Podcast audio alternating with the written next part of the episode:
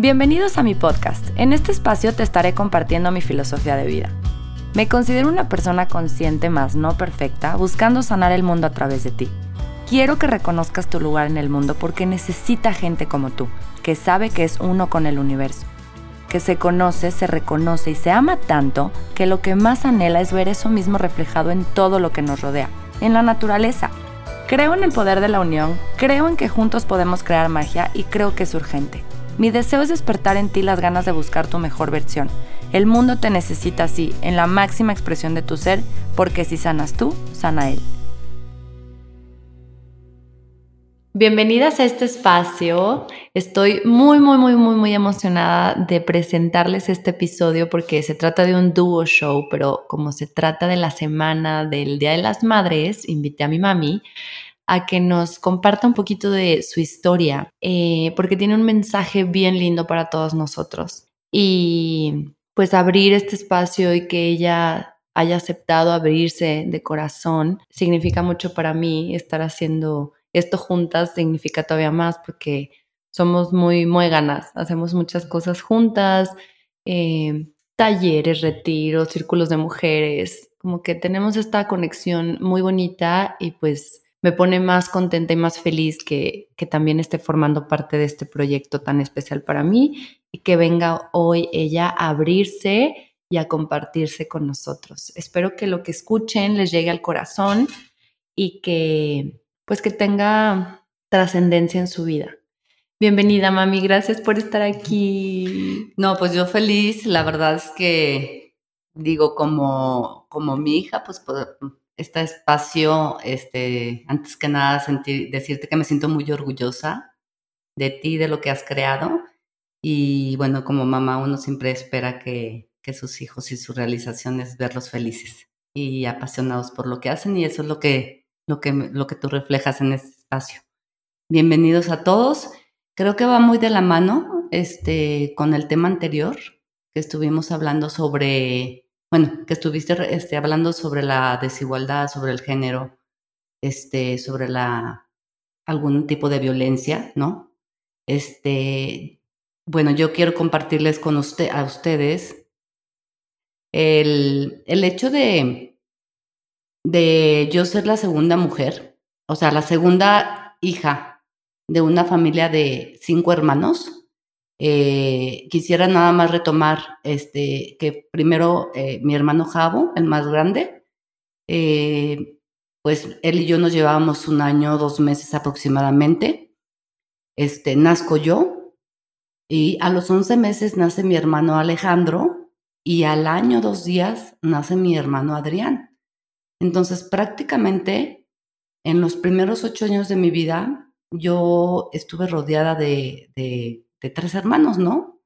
En esta etapa, eh, la situación de los papás, digo, realmente con ya este, cuatro hijos, eh, pues me imagino que fue bastante difícil.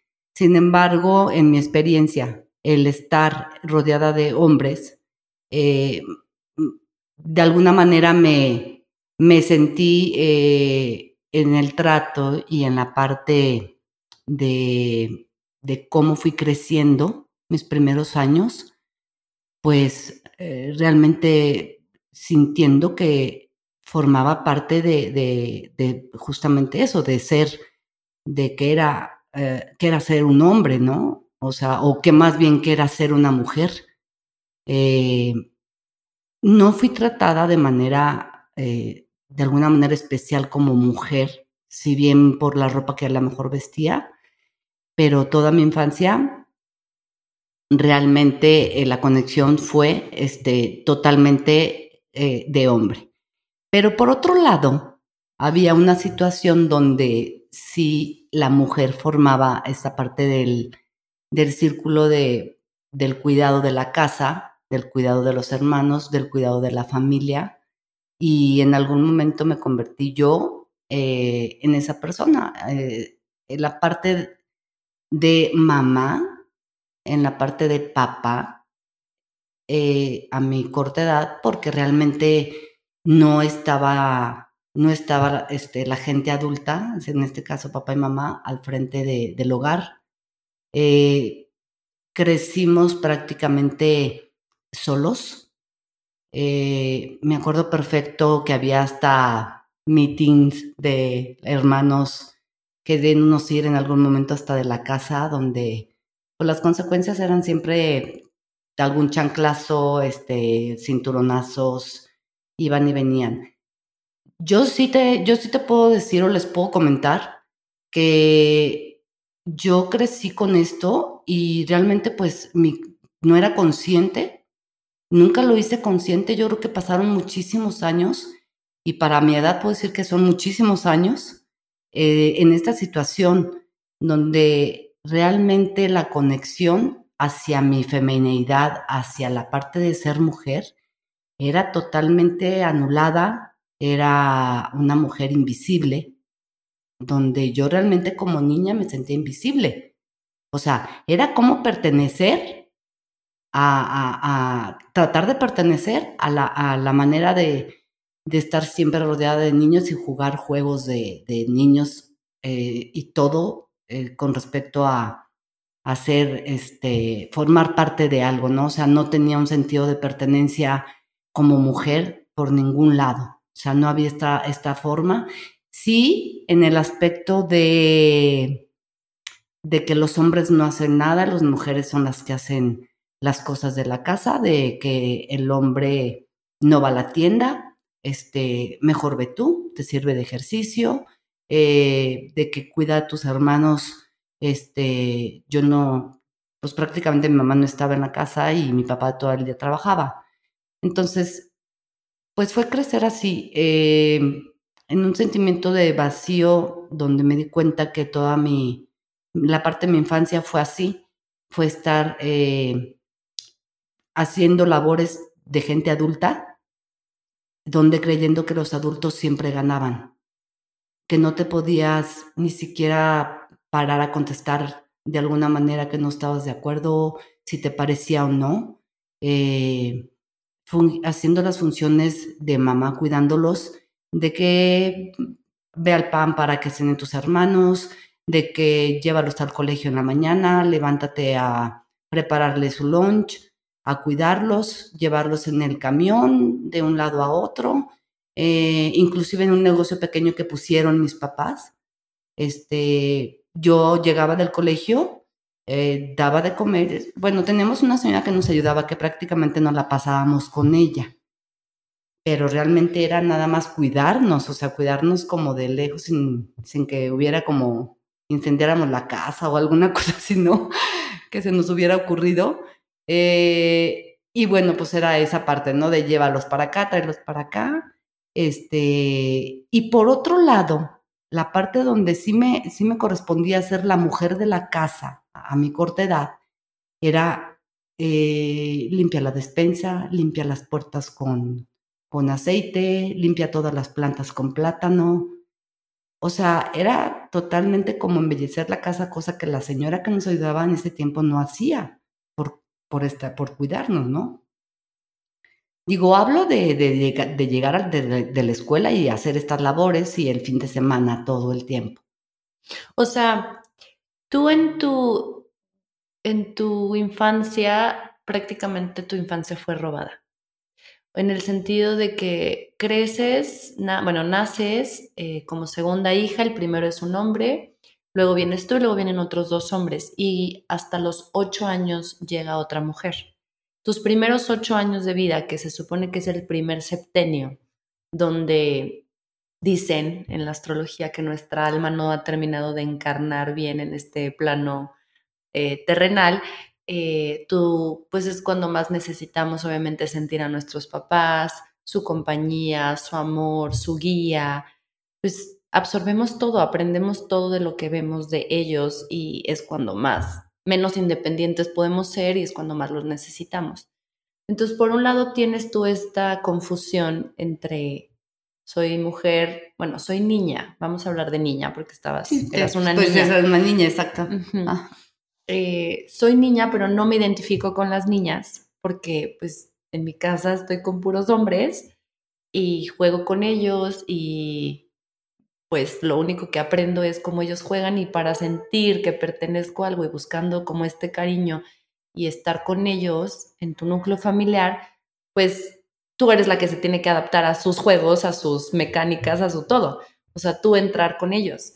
Pero por otro lado, o sea, estaba muy marcado el papel y la diferencia entre ser niña y ser niño, o ser mujer y ser hombre. O sea, es como llegas siendo mujer, entonces tú, no importa qué edad tengas, eh, vas a hacerte responsable de tus hermanos y los vas a cuidar y se van a ir juntos a la escuela, pero tú adoptaste este papel como de su mamá. O sea, porque sí, en ti caía esa responsabilidad, ¿no? Como tu sentido de responsabilidad desde muy chiquita, te preocupabas por ellos. Y no es que, a lo mejor no es que mi abuela te dijo, tú tienes que hacerte cargo de ellos en todo sentido, pero a lo mejor sí, o a lo mejor no, pero tú, tú como queriéndolos tanto y preocupada por ellos, es vénganse conmigo y no se separen de mí y yo los voy a cuidar y yo los voy a proteger y y pues eso, o sea, al final llegaban a la casa y tú te hacías cargo de ellos, desde la ida a la escuela, ¿no?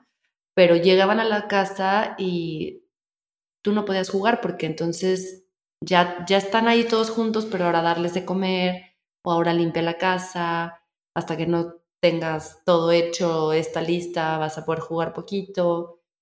¿Sí fue así? Sí, prácticamente, pues te puedo decir que mucho de la infancia eh, fue esta parte de, digo, en algún momento pues estábamos en algún club y también ahí, este, pues estábamos en estos tipos de juegos de hombres, de, jugar fútbol, inclusive tenemos un equipo de fútbol y yo era, yo estaba ahí metidaza, ¿no? Entonces, eh, digo, lo que sí me, lo que sí te puedo decir y expresar, eh, donde, donde me di cuenta realmente este, lo, que, lo que significaba ser una de niña a un adolescente, ¿no?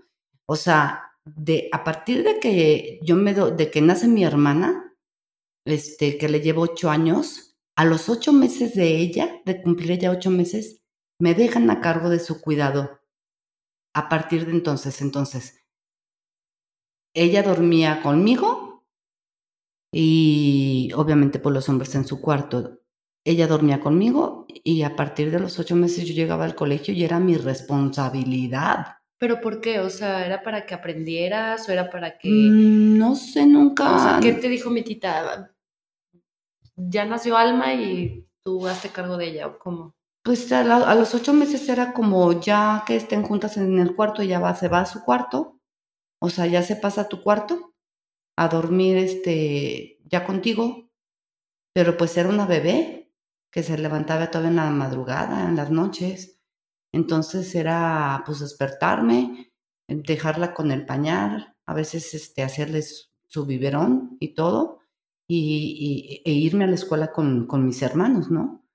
Inclusive te puedo decir que conforme iba creciendo Alma, digo, para nosotros era como un juguete porque digo, yo sí sentí una diferencia enorme en el, o sea, yo empecé a observar, inconscientemente te das cuenta de que realmente como el trato hacia, hacia esa hermana pequeña, eh, independientemente de, que éramos cuatro, este, llega a ser como una luz en la casa, como una, no sé, eh, para, tanto para mis papás como para mí, me imagino que que no se lo esperaban y, bueno, llega ella, pero sí notas ese cambio de, de la forma de tratar a una niña, ¿no?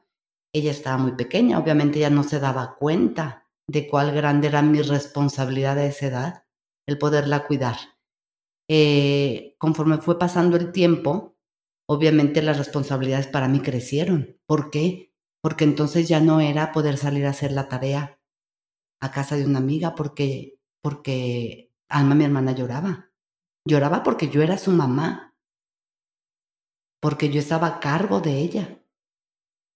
Entonces, a cargo de ella, a cargo de mis hermanos, la señora que nos ayudaba, ayudándole algunas cosas todavía a ella, y sin embargo, este, conforme fue creciendo más, obviamente el, el sentimiento de dónde estoy yo como mujer cuando yo veo el trato que le daban a mi hermana como una niña, yo noté unas diferencias enormes.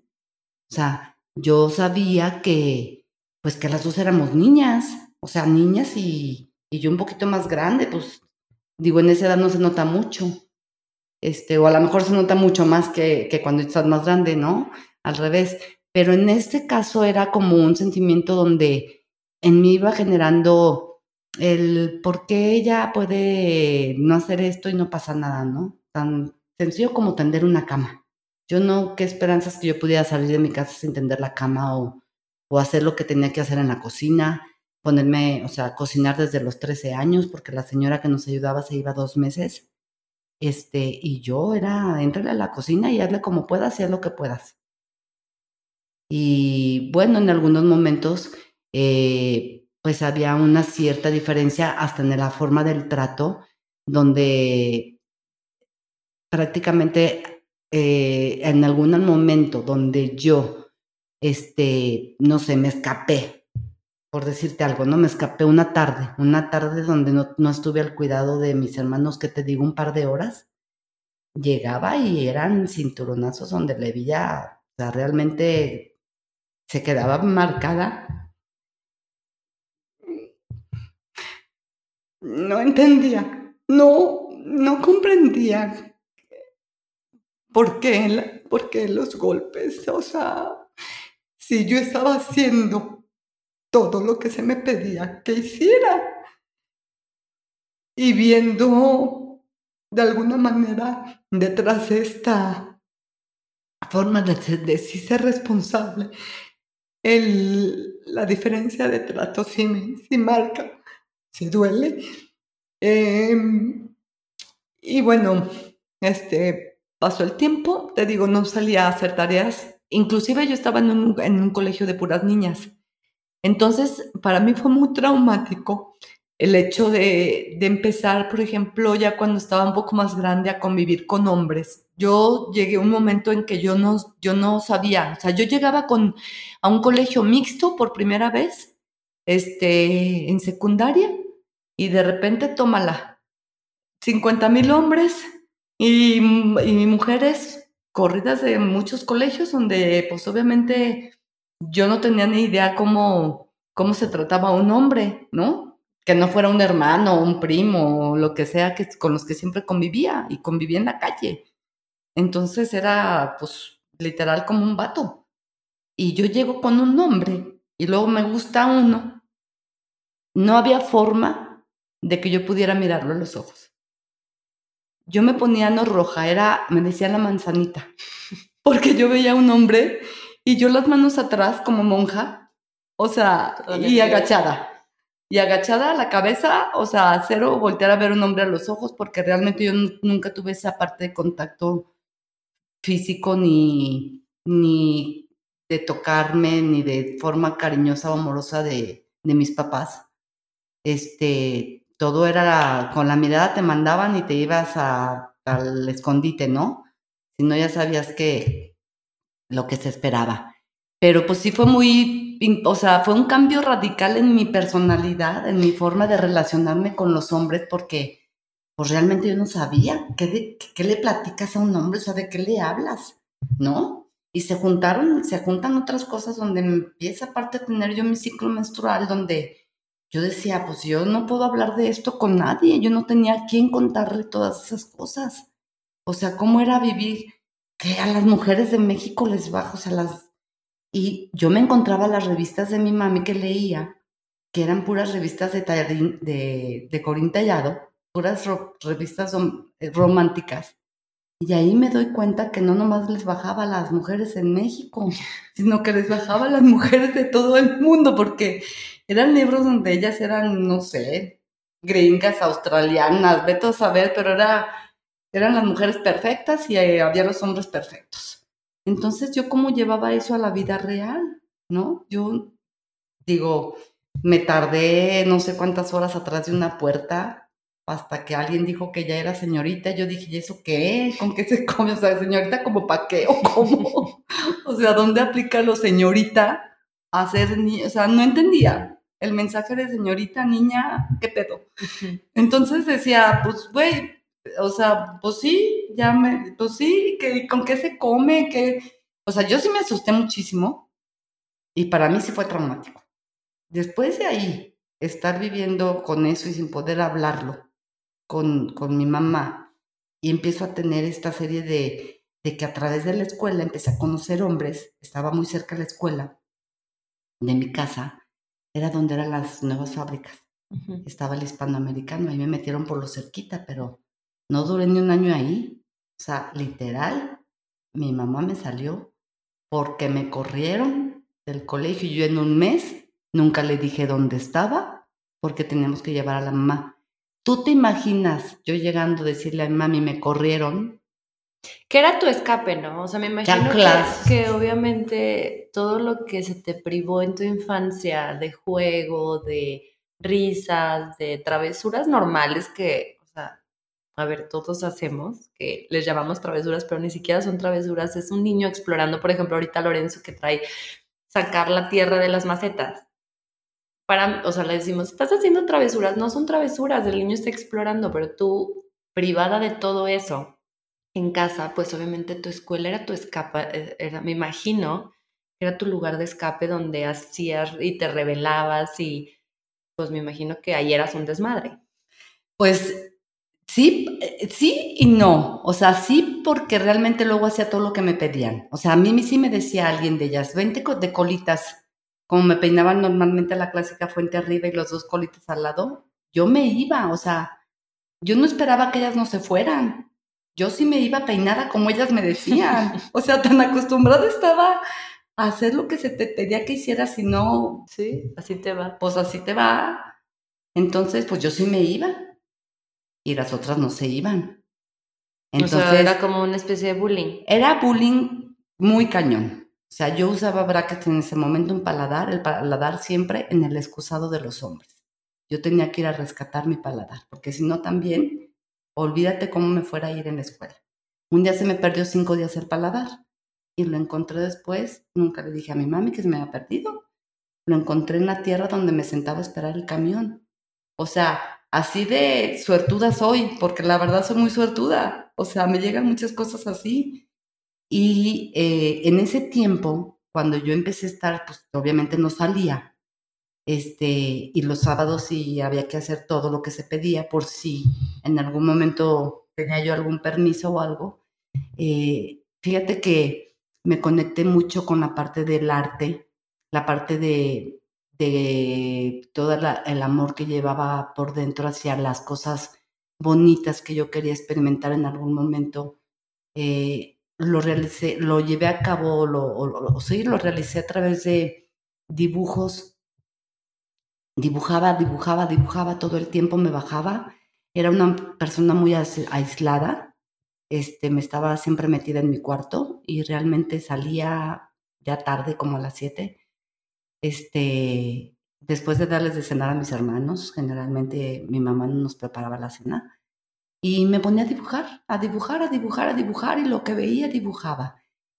Y encontré una forma también, yo creo que ya mi llamado estaba ahí a, hacer esta parte de, de cómo hacer arte con las manos, ¿no? Desde la que, desde que aprendí a cocinar muy pequeña, desde que me ponía a dibujar y agarraba lo que fuera, y te lo juro, eran cosas hermosas las que dibujaba y, perfectas. Eh, encontré en una de las idas al PAN, que eran mis salidas, encontré, me metí a la comercial mexicana, estaba ahí, en el centro comercial Insurgentes, y, y encontré el libro de Alfredo Palacios, porque eh, estaba yo emocionadísima, pues yo creo que fue la primera que compré ese libro, que eran puras cosas de belleza y de, belleza natural. Después de ahí, eh, empecé yo a trabajar desde casa, ya un poquito más grande. Inclusive le corté el pelo a Alma como niño. Como yo siempre andaba pelona como niño, o sea, literal hasta el pelo. Entonces, me acuerdo que Alma me estará escuchando y sabrá que estuvo enojadísima conmigo no sé cuánto tiempo porque le corté el pelo literal como pato, dice ella. Me lo cortaste como pato y le pudo haber caído súper mal. Eh, cortaba el pelo. A la gente de mi escuela llegaba y les cortaba el cabello en la escuela. Este, empecé a trabajar con tratamientos de belleza para mí. Tú llegabas un sábado y tu papá te lo puede decir. tú llegabas un sábado y yo me ve todo el día la cara llena de aguacate, mayonesa, yema de huevo, o sea, eran mil combinaciones y empezaba a hacer mis mezclas y mis mezclas y yo haciendo el quehacer, que me perdone la señora, pero con mascarilla hasta el pelo y todo por todos lados, ¿no? O sea, tú no me veías más que los, las pestañas. Entonces, pues sí, te digo, me corrieron de esa escuela, me empecé a enfocar, pues obviamente más castigada todavía. O sea, era, me salí un mes, me fui a, me dormí en casas de amigas, con las, convivía todo el día con las muchachas que ayudaban a esas casas, porque era gente bien. Este, y luego me iba con una señora a tejer que quedaba a la vuelta de la casa. Entonces, pues de ahí le dije a un amigo, ¿sabes qué? ¿Pero te fuiste un mes porque tú decidiste ir de un mes o porque te corrieron? No, porque me corrieron y me dijeron, tienes que traer a tu mamá y hasta entonces te vamos a dejar entrar a la escuela. Tú juras que yo le iba a contar. O sea, juras. O sea, no había manera. Entonces le dije a un amigo que era gay, le dije, háblale, finge la voz y dile que eres mi mamá, que estás enferma y que no puedes ir, güey, que te estás muriendo. Y pues le habló y en ese tiempo Juan Arenas no se la creyó. O sea, no supo que, era, que no era mi mamá. Le habla a mi mamá. Y donde un día volteo después de un mes y parada en la puerta de la señora de los estambres.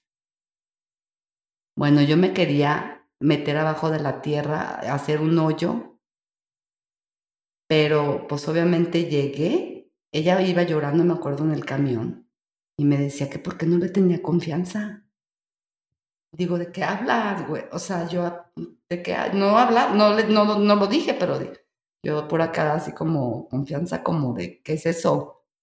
Y contigo, como, o sea, si había miedo hasta para pedir cualquier mínimo permiso, o sea, un miedo terrible, era pánico, pánico, lo que yo tenía. Y llego a la casa y por Dios que me puse dos shorts, porque sabía lo que me esperaba.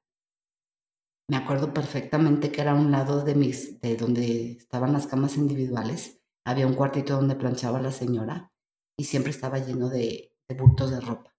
Ahí era donde me siempre me empinaba y a darle con todo, con todo.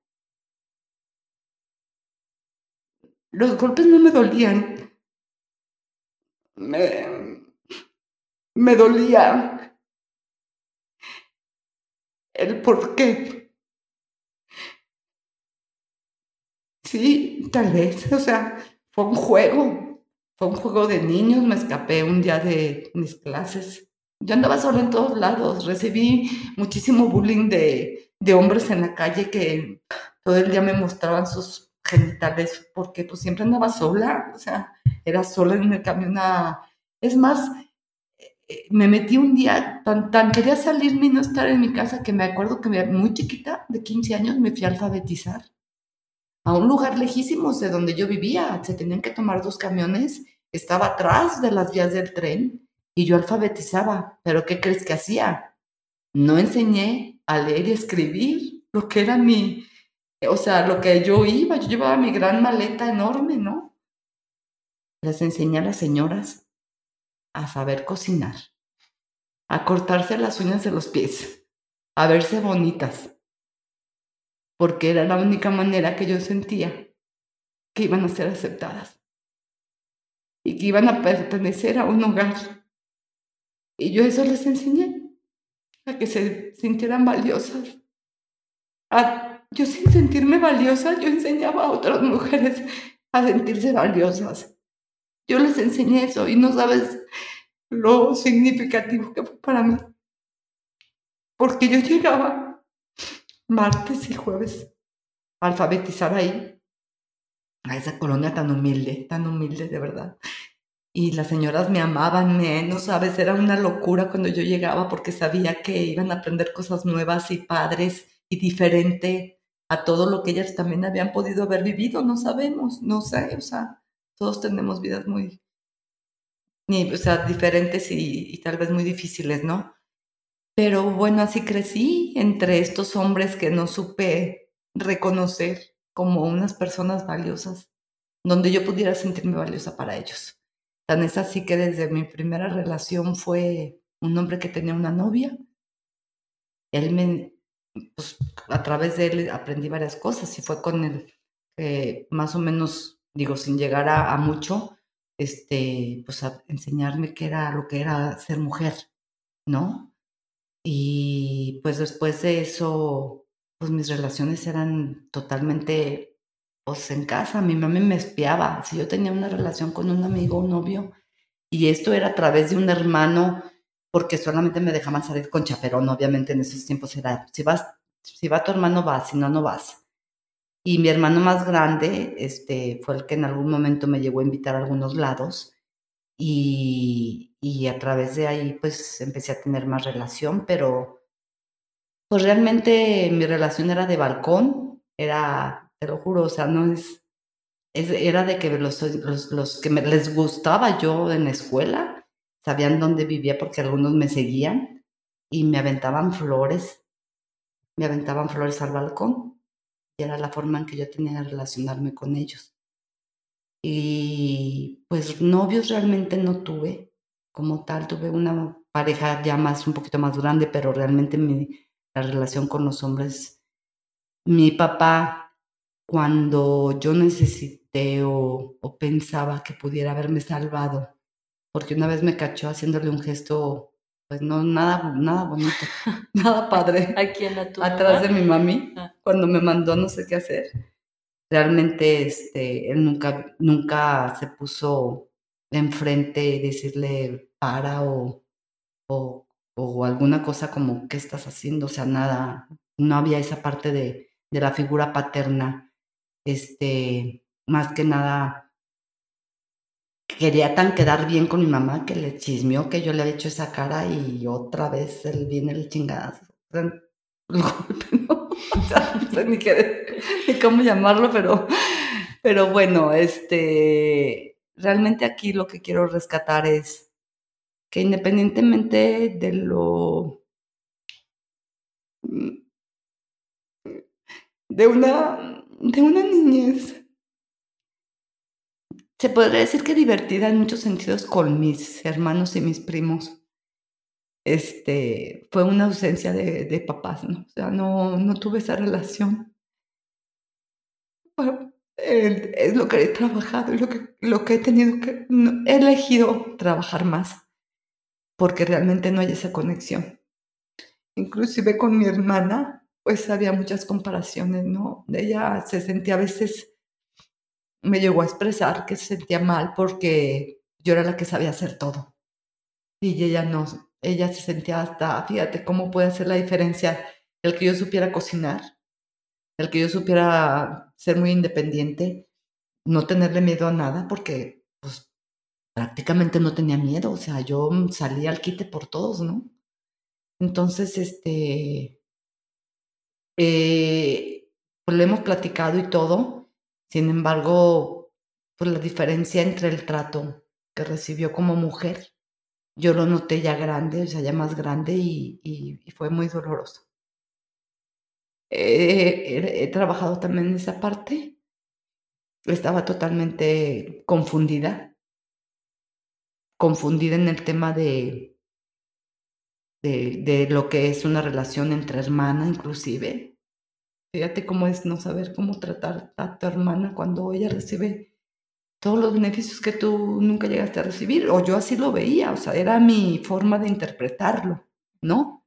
Es, es esta historia de, de, bonita, hermosa desde chiquita, este, consentida por todos, y, y en ese momento, pues sí, sí se siente, o sea, sí se siente la diferencia de los tratos y sí, sí duele. Y, y cuando yo eh, estuve ya después de mis parejas, que realmente pues escogí hombres, yo me, yo me prometí una cosa un día, yo dije, yo no voy a volver a llorar nunca más por un, por un golpe que me diera. Y este, me, pues obviamente nos casamos todos muy chicos, de 19, 20 años. Obviamente, pues de alguna forma, no sé, yo no te puedo decir por todos, pero de alguna forma, digo, yo aunque tuve una relación, te digo, de año, un año con, con tu papá, este, pues me espiaban todo el tiempo.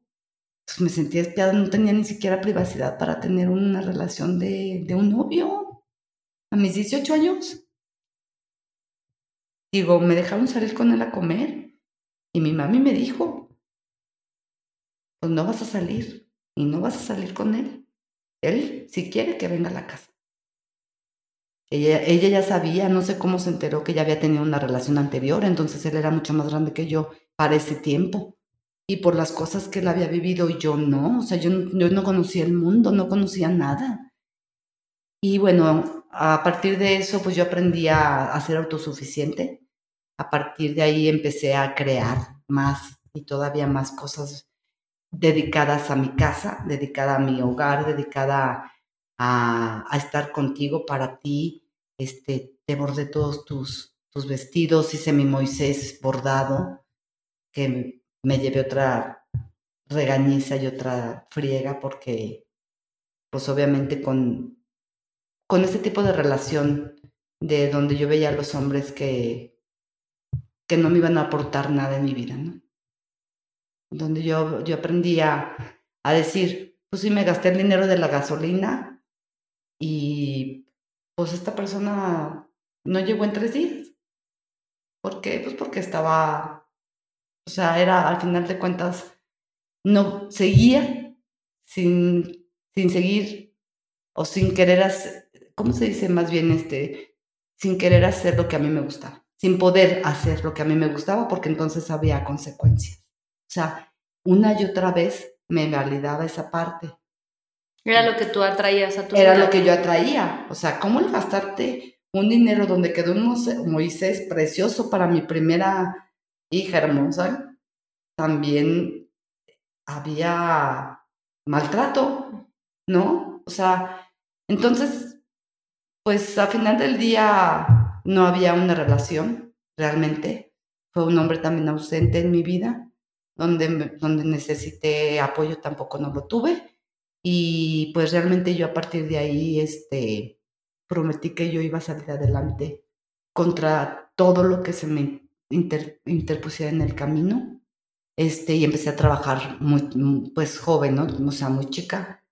Y, y mamá soltera, ¿no? A final de cuentas, mi, 23 años, 24 años, y pues a darle con todo, o sea, a darle con todo, este, seguí, seguí este, con mi vida, bueno, está, digo, después de cinco años elegí ya terminar esta relación por muchas cosas, pero empiezo yo a estudiar los sábados lo que yo había dejado por mucho tiempo, eh, la parte de los faciales, donde yo empecé a ir como modelo y me encantó ser apapachada, me encantó ese toque de las manos de una persona extraña, pero sin embargo que se conectaban a través de una de un estímulo este, piel a piel, este, con el contacto hasta amoroso de cómo te tocaban las mejillas, cómo te tocaban la frente, cómo con toda la delicadeza del mundo te hacían el pelo para atrás para ponerte tu banda, cómo podías ser hermosa, cómo podías verte hermosa y decir, tu piel es preciosa, ¿no? Entonces aprendo esto y obviamente de ahí nace Skin Spa. Y con todos los remedios caseros que yo hacía, yo aprendí a hacer una loción. Buenísima. Buenísima, que me encanta y la amo, que se llama Skin Lotion. Y entonces, bueno, esa fue pues un logro para mí muy importante, fue pues un, emprendimiento o mi primer negocio propio, digo, donde yo empecé a buscar patrocinadores, empecé a buscar cómo sí tener las cosas que necesitaba para mi cabina y después de que, de que estudié, pues empecé a, a dar masajes, a dar faciales sobre todo, era lo que más me gustaba, ¿no? Eh, los faciales en, en mi cabina, que sentía que era algo mío y que, bueno, me dieron oportunidad mis papás de tenerla ahí en, la casa de ellos. Pero fíjate cómo, perdón que te interrumpa, pero ahorita se me vino a la mente, cómo toda tu vida tu inclinación fue desenvolverte más desde tu energía masculina. Dar, dar, dar, hacer, hacer, hacer, proveer, este, hacerte cargo, resolver tu vida, obviamente. Que ese es como el regalo de parte de mis abuelos, ¿no? Que al final de cuentas fue muy duro. Ellos, me imagino que también tienen una historia muy difícil, muy, muy, muy fea, para haber, así, para haber sido así contigo y con mis tíos. Pero al final también en esto que encuentras como tu salvación y como tu manera de apapacharte y de conectar con tu energía femenina, que es mucho más pues delicada y todo esto, la energía femenina se trata de recibir. Mm. Y aquí, pues sí recibías cuando eras estudiante y cuando eras modelo, pero sigues dando. O sea, sigue, sigues metida en tu energía masculina, en el que tú eres la que provee el apapacho. Tú eres la que provee mediante tus faciales la aplicación delicada, la aplicación suave a otra persona. Pero ¿y tú? Digo, tú te lo aplicas a ti, pero... pues sí. Pero... Y, y, y, esto es el gran aprendizaje de esta era, que hablamos mucho ahorita del amor propio y como justamente no necesitas que nadie más te venga a dar esos apapachos, que justamente tú te sepas abrazar, te sepas dar todo el amor del mundo y, y no necesitar a nadie más. Pero como tú lo dices, ahorita que estamos en cuarentena y que estamos restringidos en el tacto y, en el beso y en el abrazo, se extraña mucho. O sea, el contacto físico es, es muy rico. O sea, es muy rico el, poder llegar y abrazar a una persona con todo tu amor y que se fundan en el abrazo. No estoy hablando nada sexual, simplemente el contacto físico humano. Entonces, qué bonito, como que ahorita nos estén cayendo estos 20 que estamos platicando, literal nos está cayendo este 20 de, sí, no necesitamos que nadie más lo haga por nosotros, pero también cuando lo recibamos y cuando lo demos, o sea, dejarnos recibir, cuando esto se vuelva, se normalice, o sea, que se quite la cuarentena, que sepamos recibir un abrazo, que sepamos recibir un beso, que sepamos recibir un apapacho, sin, solo por el hecho de que eres y de que vales y de que eres un ser humano hermoso y de que te quieren sin tener que tú darles algo a cambio o sin tener que cumplir con una lista de obligaciones para recibir el cariño o que para que te voltearan a ver.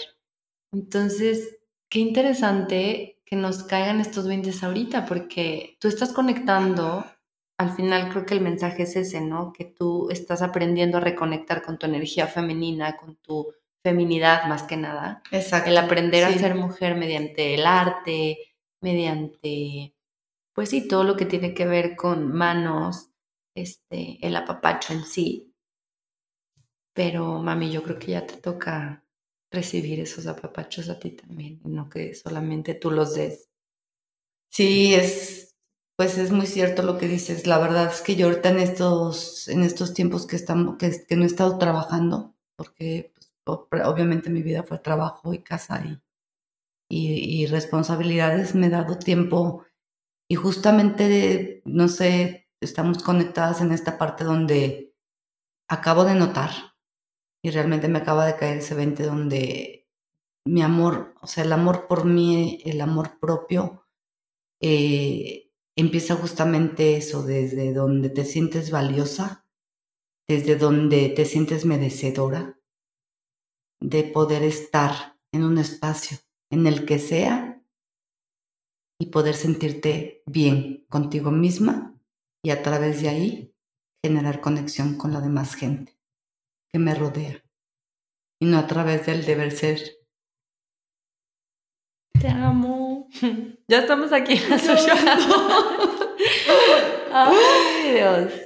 Pues sí, son muchos aprendizajes, pero la verdad me siento muy contenta ahorita. Me siento, he trabajado esto, he hablado también con, con mamá, papá. Ellos saben lo que yo, lo que yo siento. He pedido perdón por no ser la hija que ellos esperaban que yo fuera. He pedido perdón y nos hemos abrazado. Nos hemos abrazado. Me han dicho, perdónanos por todo el daño que te hemos hecho. Y la verdad, dame esa oportunidad también de poder decírselos ahorita en vida, de decirles cómo me sentí durante tantos años. Ha sido una gran lección para mí el poder ser valiente, porque para eso se necesita también valentía, para decir, expresar lo que sientes y como lo tomen ellos, ya no es problema mío. Yo ahorita honro a mis padres porque me dieron la vida, porque gracias a eso tengo las hijas que tengo. Los que no están, que se fueron, también son pérdidas que tuve por la falta de merecimiento. Dejé ir gran parte de mi vida en relaciones, hijos que no están y hermanos que también perdí.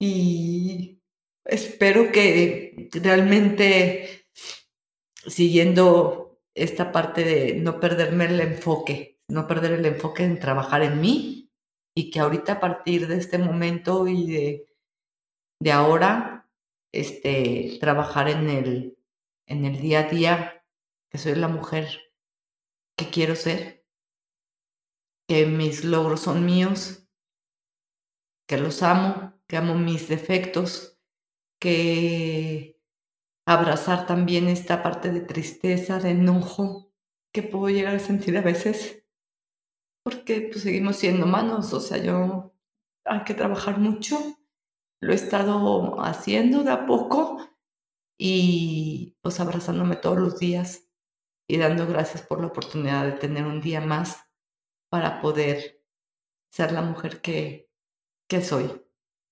Y me siento orgullosa de mí y, y de tener esta familia hermosa en la que me, me, me, tocó, o sea, elegí, elegí, elegí, elegí, elegí, elegí, elegí desde mi alma. y pues con esto cierro, me, me encantó compartir esto con ustedes. La verdad es que, digo, son lecciones que muchos podemos tener y nos podemos sentir también de alguna manera identificados y conectados con esto, pero pues hay que empezar siempre por uno mismo, por uno mismo, desde el que te despiertas y amanece, darte ese abrazo, sonreír y, y pues tocar seguir tu cuerpo, tocar, mi cuerpo, abrazarme, exacto cada parte, hacerlo consciente, que es lo que tú haces en tus faciales que son deliciosos. Que mi loción también no se la pierdan, por favor, que de verdad está buena. sí, es reafirmante y natural, que es lo mejor de todo. Reafirmante, hidratante, eh, tiene muchos, muchas cosas naturales, 100% naturales, y pues todo está hecho con mucho amor. Sí.